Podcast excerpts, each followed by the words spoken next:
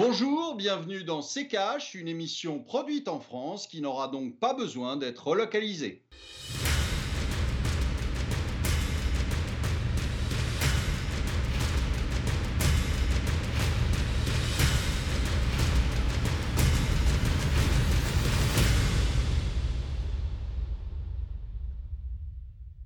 Bonjour, aujourd'hui nous allons vous parler de la relocalisation de l'industrie en France. Bonjour Estelle. Bonjour Olivier, bonjour à tous, bienvenue dans SCCash. Faut-il réindustrialiser la France? A-t-on les moyens de relocaliser les productions en Europe ou dans l'Hexagone Et comment peut-on s'y prendre? Ce sont les questions à l'ordre du jour de ce nouveau numéro. Et pour cela, on sera en deuxième partie d'émission avec Loïc Lefloc-Prigent, ingénieur ex-président de Gaz de France et de la SNCF. La crise du coronavirus a mis en lumière la dépendance de la France et plus largement de l'Europe aux capacités de production de pays lointains comme la Chine ou encore l'Inde. Dans ses allocutions tout au long de la période de confinement, Emmanuel Macron l'a souvent rappelé. Il souhaite aller plus loin et plus fort. Ce sont ces mots dont la souveraineté européenne. Le chef de l'État qui souhaite réduire la dépendance de la France à l'extérieur dans des secteurs stratégiques. Olivier, on va écouter Emmanuel Macron. C'était lors de son allocution du 12 mars dernier. Ce que révèle cette pandémie, c'est qu'il est des biens et des services qui doivent être placés en dehors des lois du marché. Déléguer notre alimentation, notre protection, notre capacité à soigner, notre cadre de vie, au fond, à d'autres, est une folie. Nous devons en reprendre le contrôle, construire plus encore que nous ne le faisons déjà une France et une Europe souveraines, une France et une Europe qui tiennent fermement leur destin en main. Olivier, faut-il reprendre le contrôle des secteurs stratégiques, comme le dit Emmanuel Macron, et faire revenir euh, euh, des rayons industriels en France? Bah déjà, je ne sais pas ce que c'est que la souveraineté européenne, moi. Donc, euh, la souveraineté, c'est un pays. C'est un pays, un peuple, et il n'y a pas de peuple européen, donc je ne vois pas très bien de quoi il parle sur la souveraineté européenne. c'est quelque chose qui est de, longue date. On n'a pas commencé à délocaliser sous M. Macron, on a délocalisé depuis, depuis très longtemps. je n'ai pas eu l'impression depuis le, départ de la mandature de M. Macron que ça ait changé beaucoup. Euh, alors là, euh, visiblement, le virus a réveillé les esprits. C'est bien. Euh, je dirais que c'est un peu tard pour s'en apercevoir. Moi, je pensais vraiment qu'on aurait le déclic au moment du tsunami japonais. Pourquoi? Parce qu'au au moment du tsunami japonais, il se trouve qu'une usine qui fabriquait des petits composants qui étaient indispensables euh, aux constructeurs automobiles euh, avait été euh, submergé par la vague et ne créait plus cette petite puce qui représentait un coût infime dans la fabrication d'une voiture, mais qui avait bloqué toute la production d'automobiles dans le monde. je pensais qu'à ce moment-là, les gens réfléchiraient un tout petit peu et qu'ils se diraient que c'était pas raisonnable d'avoir un seul fournisseur à l'étranger et de ne pas en avoir sur son sol. Malheureusement, ça n'a pas fait tilt et là, on, nous fait croire que ça va faire tilt cette fois-ci. Je doute que des sociétés qui vont être euh, déjà complètement euh, étranglées par ce qui s'est passé économiquement euh, en profitent pour augmenter leurs coûts en rapatriant dans les, dans les pays leur production. Donc je pense que malheureusement, ce sont des vœux pieux, euh, mais que de toute façon, il faudrait le faire, il faudra le faire à un moment ou à un autre. Mais je pense que ça n'est pas simplement en prononçant un petit discours que ça va se faire tout seul. Merci beaucoup Olivier. On passe tout de suite à la deuxième partie de cette émission. Et pour ce numéro consacré à la relocalisation, nous sommes en liaison avec Loïc Lefloc-Prigent, ingénieur, ex-président de Gaz de France et de la SNCF. Bonjour Monsieur Lefloc-Prigent, merci beaucoup d'avoir accepté notre invitation. Bienvenue. Bonjour. Alors, première question, selon vous, sommes-nous allés trop loin dans la mondialisation? Trop loin, euh, on est allé trop loin, surtout dans la désindustrialisation de notre pays. C'est-à-dire qu'il y a deux causes fondamentales à la situation actuelle. La première, c'est euh, d'avoir laissé la fragmentation aller trop loin, et ça, c'est la mondialisation. Et euh, la deuxième chose, c'est euh, d'avoir relocalisé à l'extérieur de notre pays des productions qui avaient l'habitude d'être réalisées dans notre pays lui-même et depuis des années. Donc c'est ces deux phénomènes que nous sommes en train de constater. Alors le premier, qui est celui de la fragmentation, ben, les économistes vous disent que si jamais une production est faite à un endroit déterminé, c'est parce que c'est mieux pour euh, le consommateur. Bon, personnellement, j'en ai toujours douté de cette, euh, de cette doctrine économique euh, parce qu'elle conduit à une dépendance beaucoup trop importante. Et puis la deuxième, euh, le deuxième problème, c'est celui de gens qui considèrent que produire en France est absolument impossible pour des tas de raisons sur lesquelles on peut revenir, et que par conséquent, il faut mettre la production ailleurs. C'est euh, la caricature, les usines d'assemblage des Clio et des 208 qui sont au Maroc et en Turquie. Alors, Monsieur Le Floch-Prigent, on l'a vu avec Olivier, hein, le, débat de la relocalisation est revenu sur la table, notamment avec la crise euh, du Covid-19. Est-ce que vous pensez, comme Olivier, qu'il aurait fallu avoir le déclic avant? Bien sûr, ça fait 20 ans qu'il aurait fallu avoir le déclic. Et en ce qui concerne le sujet qui est traité actuellement, qui est celui euh, de savoir pourquoi les principes actifs euh, des produits pharmaceutiques sont allés en Inde et en Chine, euh, la raison est simple, euh, c'est que les lois environnementales en France et en Europe conduisaient à ce que on aille produire de la chimie dans des pays plus souples et en l'occurrence l'Inde et la Chine. Donc euh, il y, a des causes profondes à chaque euh, sujet que l'on traite, et ce n'est pas en faisant, comme le dit M. Delamarche, un grand discours ou un petit discours euh, qu'on va résoudre le problème. C'est très compliqué et c'est secteur par secteur, filière par filière, mais avant tout, le problème pour moi, c'est la méfiance globale de notre pays à l'égard des industriels. Méfiance d'une part euh, des euh, leaders syndicaux, certains leaders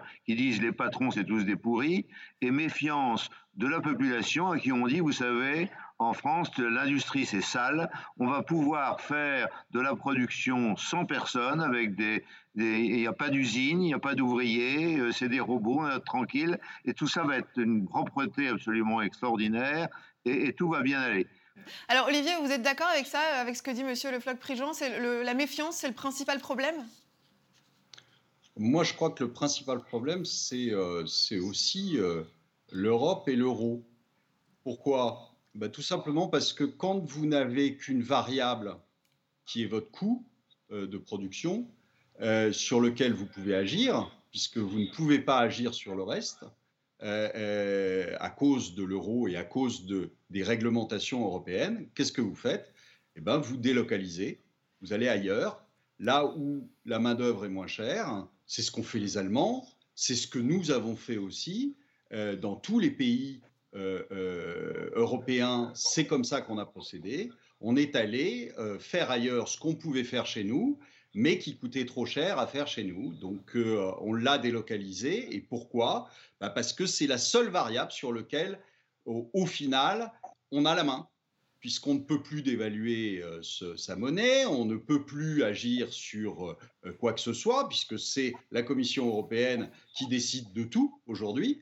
Et donc la souveraineté dont parle M. Macron, je n'ai pas très bien compris ce qu'il voulait dire. Euh, il n'y a pas de souveraineté européenne et donc euh, vous avez aujourd'hui des industriels qui cherchent à baisser leurs coûts. Et pour baisser leurs coûts, qu'est-ce qu'ils font? Bah, Ils vont là où c'est le moins cher euh, de produire, c'est-à-dire en Chine, c'est-à-dire en Inde, c'est-à-dire dans des pays où il n'y a pas évidemment de, protection sociale, quelle qu'elle soit, et où les salaires sont à 10, fois moins, 10 fois moins importants que ce que euh, ça peut être en France. Euh, vous savez qu'on a fait rentrer aussi on veut faire rentrer aussi dans l'Europe des pays qui sont très à l'est de chez nous. Pourquoi? Bah, Tout simplement pour peser sur, le, sur les coûts salariaux. Et donc, on aura des usines qui vont continuer à se délocaliser ailleurs parce que quand vous avez des salaires mensuels qui sont de 100 dollars ou 150 dollars, il est évident que c'est moins cher qu'un salarié français. Donc euh, tout ça, c'est des jolies paroles parce qu'il faut quand même euh, communiquer euh, sur son incapacité à, diriger. Et donc c'est ce qu'il fait. Il, communique, mais c'est des paroles creuses parce que de toute façon, ça ne sera pas suivi des faits tant qu'on n'aura pas en effet récupéré notre souveraineté, c'est-à-dire la souveraineté française. Alors justement, euh, Monsieur euh, Le Floch-Purigeant, euh, Olivier évoquait l'euro et l'Europe comme un problème à la relocalisation. Emmanuel Macron parle de souveraineté européenne. Selon vous, les relocalisations doivent être faites sur le plan national ou européen? Oh, il est clair que M. Delamarche a raison lorsqu'il dit qu'il n'y a pas de souveraineté européenne. Bon, ça n'a pas de sens. Et, donc, il s'agit bien de souveraineté française. Alors, le problème que nous avons, et que M. Delamarche n'a peut-être pas bien vu, c'est qu'il y a d'une part des délocalisations allant très loin, et en Inde, en Chine, un peu moins loin avec le Maroc et la Turquie, et puis il y a des délocalisations en Europe. C'est-à-dire nous avons aujourd'hui des usines qui ferment en France pour se mettre euh, dans les pays de l'Est, en, Pologne, en Roumanie, ailleurs. Et, comme euh, vous l'avez bien vu je reprends l'automobile, euh, à un moment, euh, les, euh, les sociétés d'Allemagne ou de France sont allées en Tchéquie avec Skoda ou en Roumanie avec Dacia. Donc on voit bien qu'il y a un ensemble de, problèmes qui sont liés euh, à la proximité et un, certain nombre de coûts. Et euh, un des sujets sur lesquels je suis en désaccord avec un grand nombre de mes confrères et euh, des commentateurs, c'est celui des coûts salariaux.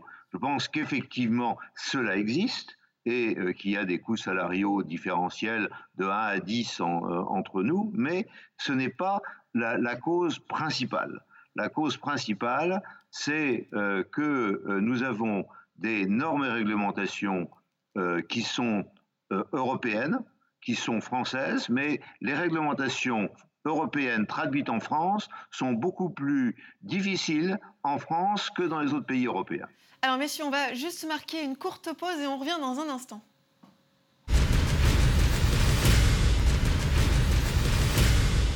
Bienvenue dans CKH. Si vous euh, nous rejoignez au programme de ce numéro, la relocalisation avec Loïc Lefloc-Prigent, ingénieur, ex-président de Gaz de France et de la SNCF.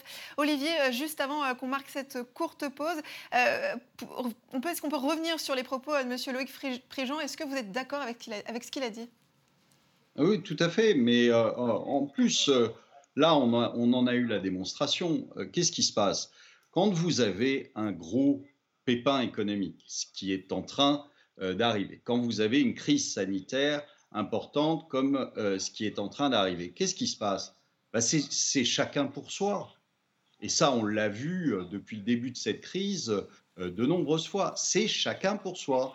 C'est-à-dire que on, on, se, pas, c'est pas une question de se replier. C'est simplement la, question de privilégier évidemment son pays.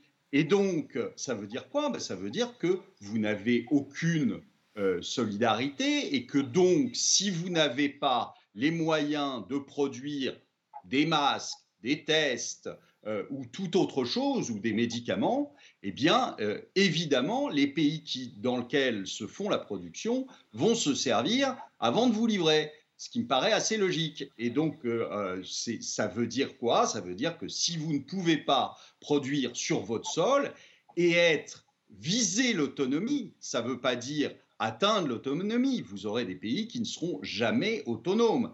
Mais viser au moins avoir pour objectif d'avoir une certaine autonomie, une certaine diversification et ne pas être monoproduit, monomodèle et euh, euh, euh, c'est le, le, la façon euh, la meilleure, à mon avis, euh, non seulement euh, d'avoir de la croissance, mais de survivre, tout simplement. Alors justement, on va, on va prendre un exemple concret. Le secteur automobile. Le gouvernement s'apprête à débloquer des aides pour le secteur. En contrepartie, la filière devra devenir plus verte et relocaliser des emplois. Avant la crise de 2008, la France se, situait sur la deuxième marche du podium des producteurs automobiles en Europe. Elle a chuté à la cinquième place juste après. À titre d'exemple, et vous l'évoquiez tout à l'heure, monsieur Loïc Le Floch-Prigent, les emblématiques modèles comme la Peugeot 208 ou la Renault Clio ne sont plus assemblés en France. Olivier, est-ce que par exemple c'est souhaitable de rapatrier une partie du secteur automobile? Est-ce que ça fait partie de ces secteurs stratégiques? Alors moi, j'ai jamais compris pourquoi l'automobile était un secteur stratégique. Donc, euh, euh c'est pas c'est pas de la défense, c'est pas euh, au cœur. Euh, c'est simplement que vous avez évidemment beaucoup de, de salariés et que donc aucun aucun euh, président et aucun gouvernement euh, euh, n'autorisera la moindre défaillance d'un groupe automobile. je suis désolé, il y, a, il, y a, il y, a, quand même des questions à se poser aussi, ça, sur la politique industrielle des, des, différents gouvernements. Moi, je, je, je m'interroge sur le fait de qu'est-ce qui est le plus intéressant de dépenser des milliards pour entretenir une société euh, qui, de toute façon, euh, sera en liquidation dans quelques années, euh, parce qu'ils ne fonctionnent pas, parce qu'ils n'arrivent pas à gagner de l'argent, parce qu'ils ne font pas des, produits qui sont, qui sont intéressants, ou alors utiliser tout l'argent qu'on va utiliser pour la maintenir hors de l'eau pendant quelques années, pour reclasser les salariés qui sont dedans, pour les former et pour les former à autre chose. Moi, je suis euh, partisan depuis très très longtemps euh, du fait de ne pas entretenir des, euh, des entreprises zombies. On évoquait euh, Renault hein, justement avec euh, la Clio. Le groupe envisagerait de fermer plusieurs usines en France selon les informations du Canard enchaîné et des échos.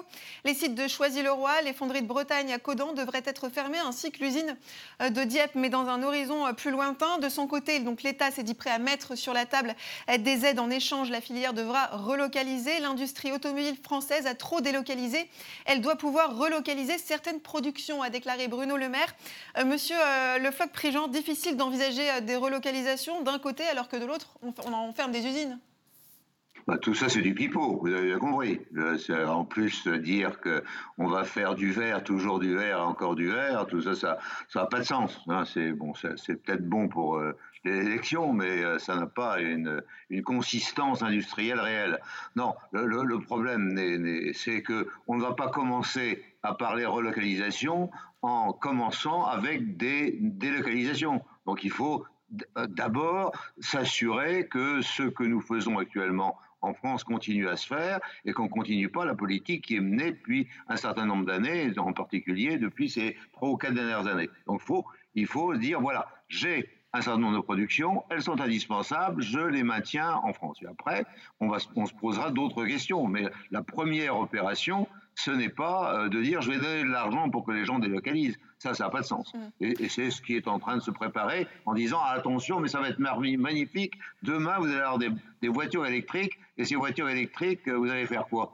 Hein, Pour l'instant, les euh, Français n'ont pas envie d'acheter des voitures électriques. Alors à quoi ça sert de continuer à dire vert, vert, vert en se remuant sur sa chaise comme le général de Gaulle avec l'Europe? Ça suffit. Je crois qu'il faut arrêter la, démagogie et, les, stupidités. Vous avez aujourd'hui des industriels du textile qui ont relocalisé le textile. Bon, une partie du textile qui peut être relocalisée et il faut les soutenir. Il faut soutenir les industriels. Ce n'est pas les intellectuels de Bercy qui vont nous dire comment l'industrie se fait. C'est les industriels qui peuvent le savoir et qui le feront. Une réaction à ce que vient de dire. Euh, Monsieur Le Floch-Prigent je suis d'accord. L'industrie du textile, quand, euh, ils vendent euh, des, euh, des, choses qui sont de bonne qualité et intéressantes, ils peuvent parfaitement les faire en France. Et, vous avez beaucoup de sociétés qui fabriquent en France, qui vendent en France et, qui, fonctionnent très très bien. Donc je vois pas, je vois pas le problème. Et l'informatique, par exemple, Olivier, c'est pas possible de ne pas passer par la Chine bah, si on avait depuis un moment sorti les, les, la recherche française, ce qu'il faut savoir, c'est qu'en France, on trouve pas mal de choses, sauf que ça ne passe jamais dans l'industrie. C'est-à-dire que euh, vous avez aujourd'hui, euh, je pense, dans les cartons du CNRS, pas mal de choses qui sont en train de dormir paisiblement alors que ça pourrait être fabriqué, ça pourrait euh, créer des emplois, ça pourrait créer de la croissance. Mais nous, on recherche pour la beauté de la recherche, pour trouver gentiment et, et, mettre ça dans un carton. On n'a jamais la suite qui se passe, on n'a jamais quelque chose qui se développe on est en général à l'origine des, euh, je dirais, des, grandes découvertes et on n'a jamais, ça passe jamais en phase industrielle. Donc, euh, excusez-moi, mais c'est que là, là, il y a un vrai problème et je pense qu'on pourrait le résoudre assez facilement et on aurait à ce moment-là euh, des fleurons, mais des fleurons en France au lieu de filer l'idée à des Chinois ou à des Américains pour que eux gagnent de l'argent avec. Monsieur Le Floch-Prigent, faudrait-il revoir par exemple certains critères qui pourraient être considérés comme un frein à la relocalisation Je pense par exemple au coût du travail? Je pense que tout le monde parle du coût du travail et que c'est un des points, mais ce n'est loin d'être le seul. C'est-à-dire, si vous savez par exemple qu'en France, aujourd'hui, vous avez 30 milliards qui sont payés par les industriels en impôts, mais que par ailleurs, on a inventé des taxes dites des taxes de production pour 72 milliards et que ces taxes sont essentiellement en France et pas dans les autres pays européens, vous apercevez de la de, l'espèce de chasse permanente à l'industrie dans ce pays. Et dès qu'il y a quelque chose qui ne va pas, on dit c'est l'industrie, c'est l'industrie, c'est l'industrie, et on essaie de faire payer l'industriel. Alors par ailleurs, ce que dit M. Delamarche est parfaitement exact, c'est-à-dire qu'il y a des innovateurs en France, et ces innovateurs, au moment de l'arrivée sur euh, le marché se font racheter par euh, des étrangers ou partent directement à l'étranger parce qu'ils ne peuvent pas se développer en France pour des tas de raisons sur lesquelles il sera important de revenir, mais on ne va pas le faire en cinq minutes.